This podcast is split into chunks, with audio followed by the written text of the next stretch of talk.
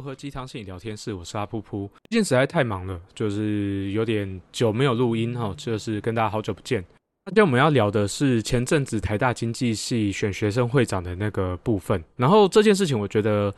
我相信大家听众应该都有听到，因为这这个新闻其实延烧的蛮大的。然后其实这后面很多就是有关的一些讨论啦。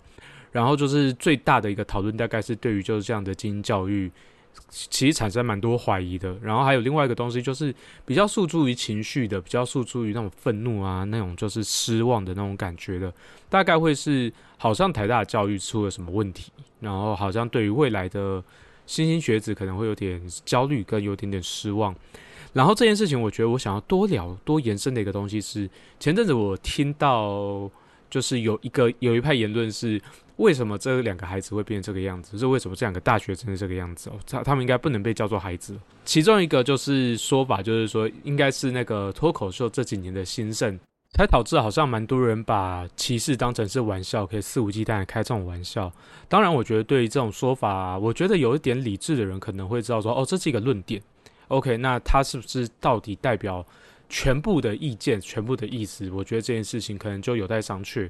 那确实啦，就是脱口秀有些的，就是基于表演他们形式各方面，可能有时候会讲到一些比较具有偏见的一些桥段。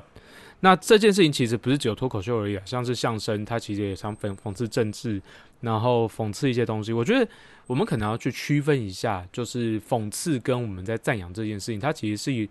有蛮显著的不同的。如果说我们看到一部戏，就举例来讲好了，就是我们可能看到像是性别绿皮书，或者是像呃一些在讲一些受害者心路历程的一些电影，我们我们十之八九会知道说，哦，这部电影的目的不是在赞扬说这种事情好棒棒很 OK。那讽刺类的戏剧其实也是如此啊，就是我觉得像是巴特勒那种，就是在讽刺一些种族歧视或者是文化偏见的一些电影。其实我们也可以从角色的荒谬，或者这整件事情不合逻辑去推论说，OK，这这个整件事情是有问题的。那我自己倾向于相信啦，大部分就是成功的脱脱口秀，我自己也看了蛮多的。他的讽刺的那条界限其实是清楚的，就是你不会知道说，哦，他觉他是觉得这件事情很棒，他可能在讽刺他自己的身份，在讽刺某些他看到的一些偏见跟歧视。那这个东西到底会不会变成是一种社会学习？即便他是真的，就是用低俗的幽默再去谈这件事情，他可能不是在讽刺，他真的是在调侃这些事情。在这种状态之下，认真讲一件事情，就是我们在谈到幽默这件事情，或者是我们谈任何关系都是的，某一种特殊的对话，就是甚至成一般化上的对话，它都是会需要在某种界限成立之下才才会成立的。就举例来讲好了，戏剧之所以可以在上面讲一些很超乎现实的东西。就代就是这个界限，就是他的就是他的戏剧的那个舞台，他可以做这件事情。就举个例子来讲好了，就是现实生活中，就是如果有人在讲莎士比亚的台词，就是哦罗密欧巴拉巴拉，他讲了超多东西的，你一定会觉得他超怪。你就是你如果说你不知道他可能就是在排演戏剧啊，或者是他的就是他本身是戏剧演员之类的话，那基本上你会觉得说，就是为什么要这样讲话？你超怪。那更何况是。所谓的就是这种讽刺幽默，它可能是有些冒犯性的这种状况下，其实更加会需要那个界限。那认真讲一件事情，就是那真的我要讲的话，其实这两个经济系的学生，他们讲的话很有问题。那他很有问题的原因不只是他讲这些话，假设他有两种状况，一种是他是真的发自内心这样讲，我觉得他就是作为一个人，他可能就是还有待加强啊，就是。我觉得就是他未来工作被封杀，或者他踢到更硬的铁板，我觉得这件事情都是他应得的。那另外一个东西是他或许他真的在开这个玩笑，我不确定他有没有出来厘清。就假设他是在开这个玩笑，他最大的问题就是他不知道那个界限在哪里。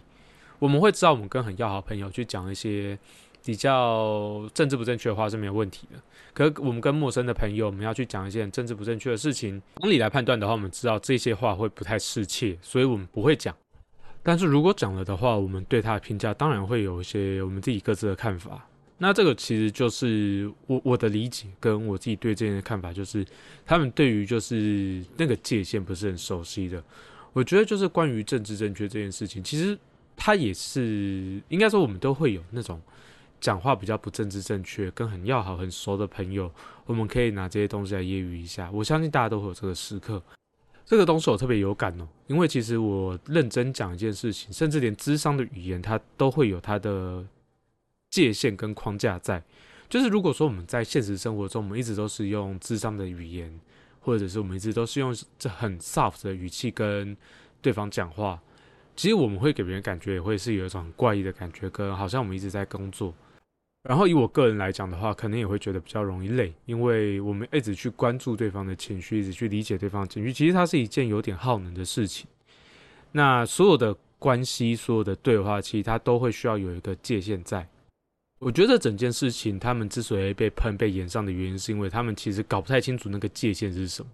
然后这件事情到底是在什么时候，他们才会学会到，他们讲这种话是需要界限的，他们做这些事情是需要界限的。那他们在那个场合里面，显然不是一个适合讲的部分。谁谁会去教他们？谁是会跟他们去讨论这些事情？那我不会觉得，就是对于一个已经上了大学的人，这这样子的话是讲出来，我们可以说童言无忌了。我觉得这件事情确实是需要他们要学会为自己负责。然后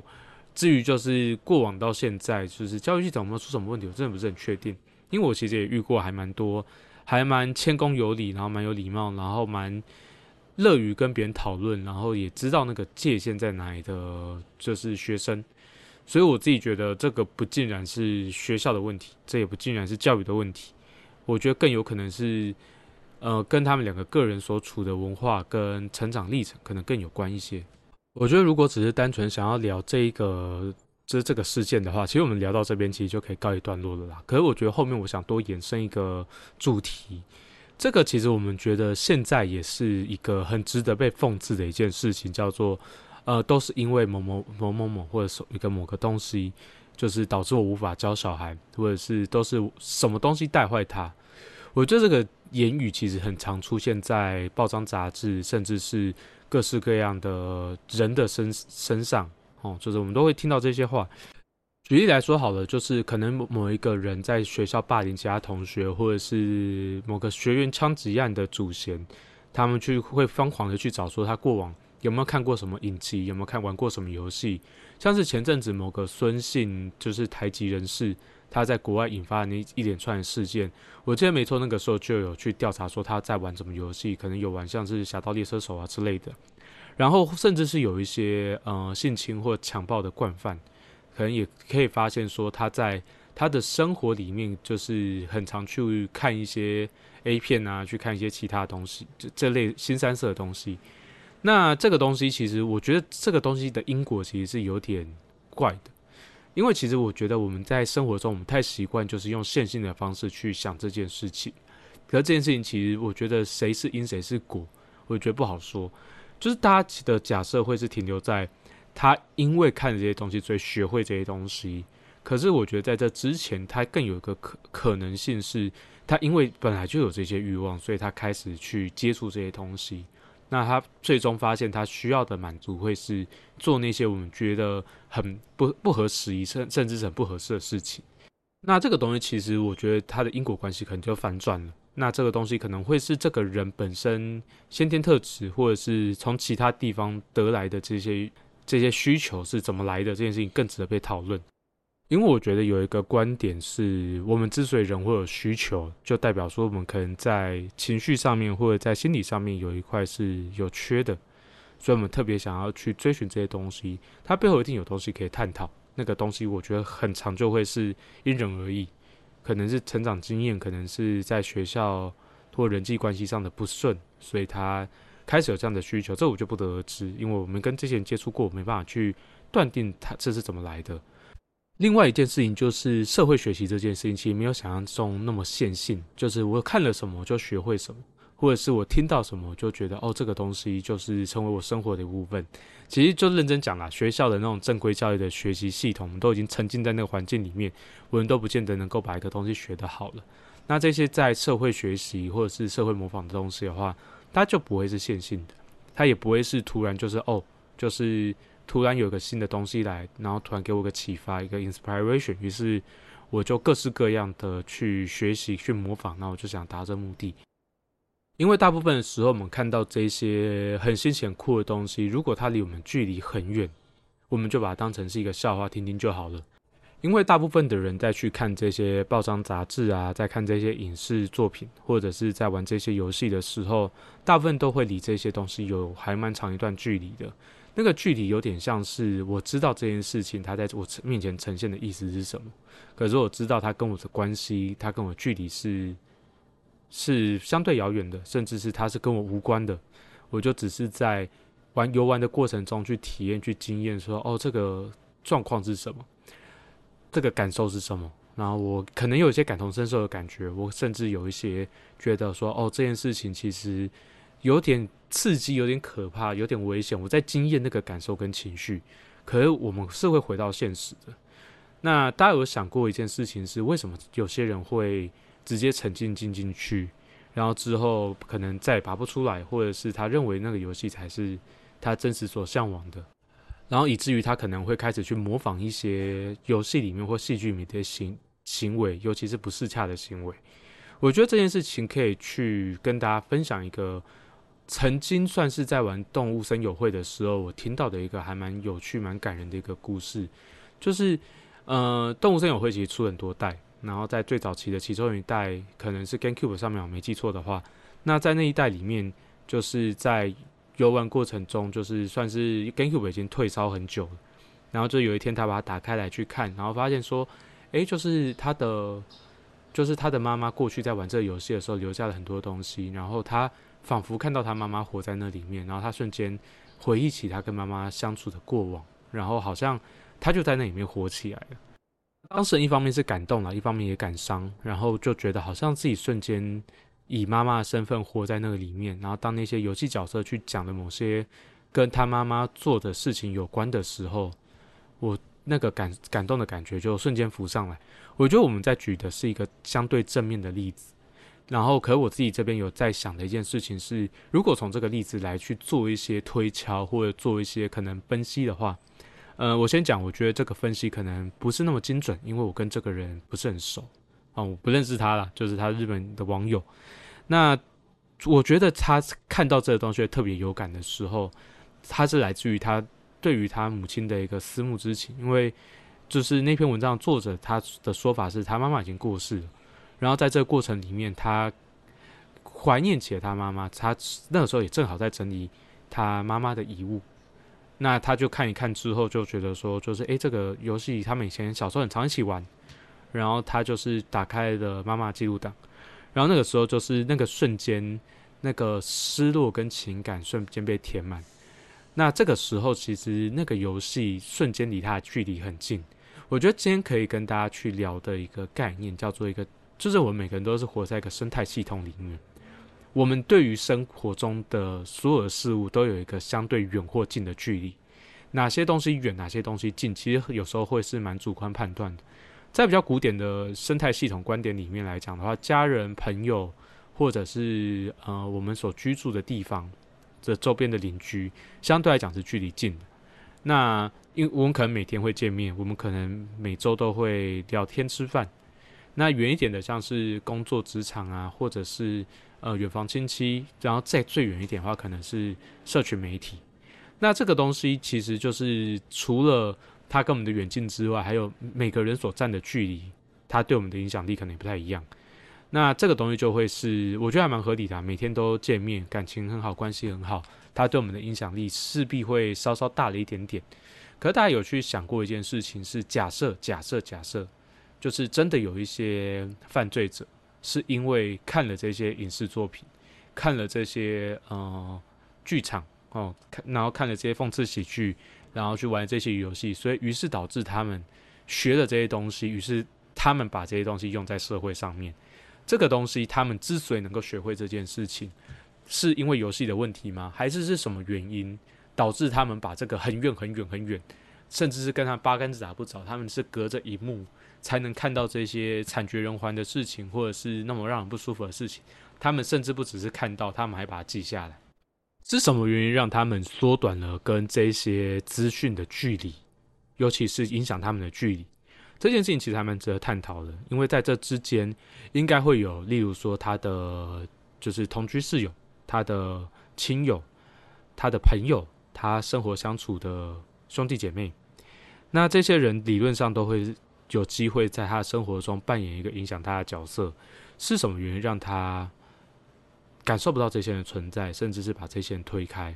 还是他其实不是把这些人推开，而是这些人把这个人推开？于是说，他唯一能够直接影响到他的是游戏，是呃，就是这些可能我们觉得不是那么适切的作品，导致他觉得这个这一切好像是最真实的。因为游戏的反馈或者是戏剧的反馈，其实会更直接一点。就是它毕竟是一个 setting 好，就是让别人在观赏的时候会有一些情感的一个东西，而且甚至是一种开心跟被娱乐到的感觉，所以它是有可能被增强的。可是，就是为什么一千个人看戏这些戏剧，然后可能只有一两个人有类似的状况？这件事情其实是很值得探讨的事情，是我们到底就是在这个系统里面到底发生什么事情？在这个人系统，还有我们整个大社会系统，为什么有些人？就是他没有中间的生态系统了，他只有他自己跟这些就是游戏跟这些戏剧跟这些社会新闻绑在一起，他中间没有任何其他人可以跟他讨论，陪着他成为他人际支持。这件事情其实更值得被讨论，跟这更值得被议论的。这件事情为什么要特别拉出来讨论的原因，其实大大部分莫过于就是当我们在。听到这句话，就是都是什么东西带坏他，都是游戏带坏他，所以他才去呃做一些坏事，都是 A 片看太多，他才会就是什么当众就是做一些坏怪怪的事情。通常在讲这些的人，也往往是就是有机会站在那个生态系统图里面比较核心一点位置的人。就举例来讲好了，就是我们的刻板印象可能就是爸爸妈妈在讲这些话，或者是他亲朋好友在讲这些话。那这个东西其实就不尽合理啊，就是，就是第一个就是好像你其实是有那个责任、有那个权利去为这个人做一些事情，可是你在就是他发现他做错事情的时候，他总算有人告诉他这件事情是错的，然后他就是那个态度是严厉，甚至是批判，甚至是有些攻击的时候，我们作为他身边的朋友，或者是作为他生态系统。相对来讲，有距离比较近的人，我们选择在他即将坠崖的时候，他即将就是就是被丢到火坑里面的时候，我们在旁边丢添添了一把柴火，然后甚至是我们就直接落井下石，让他不要再出来，然后我们继续跟着媒体一起谴责他，一起把他推得更远。那这件事情的话，到底对于这个人的心心灵跟对于他个人的健康，到底会有多大的影响？我觉得这件事情其实是会蛮值得去商议跟讨论的。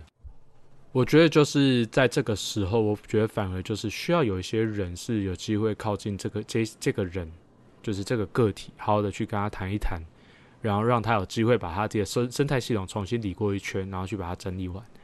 然后甚至就是陪着他去度过这个很痛苦的时刻，这个反而才是我们去做的。然后我们在这些比较外围的人来讲的话，其实我们要去检测是这个系统怎么了。我先讲一件事情，我没有念过太大，我不确定太大的整体的氛围是什么。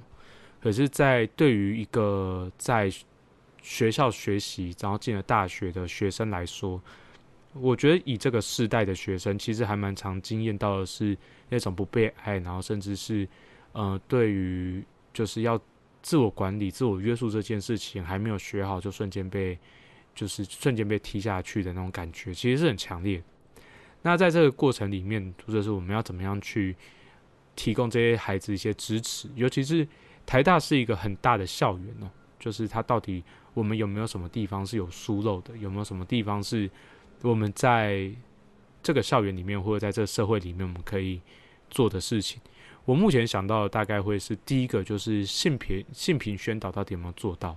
然后另外一个点是。呃，就是关于就是新生的辅导机制，关于新生的那个就是一些简单的心理健康的一些问卷，我们到底有没有办法就是针对每个人去询问？然后甚至是我们有没有办法让学校的智商中心从可能有点像是呃学校的一个就是管控学生的单位，变成是可以跟学生合作的？我之前在大学辅导中心实习的经验，其实就会是嗯。辅导中心它只占学校的一个很小很小的一个环节，然后它的就是整个自由度被打开来，辅导室或者是辅导中心可能已经不是学生一个必须要来的地方，然后甚至是如果被找来会觉得很不自在、不舒服，甚至更甚于国中、国高中的辅导室。所以就是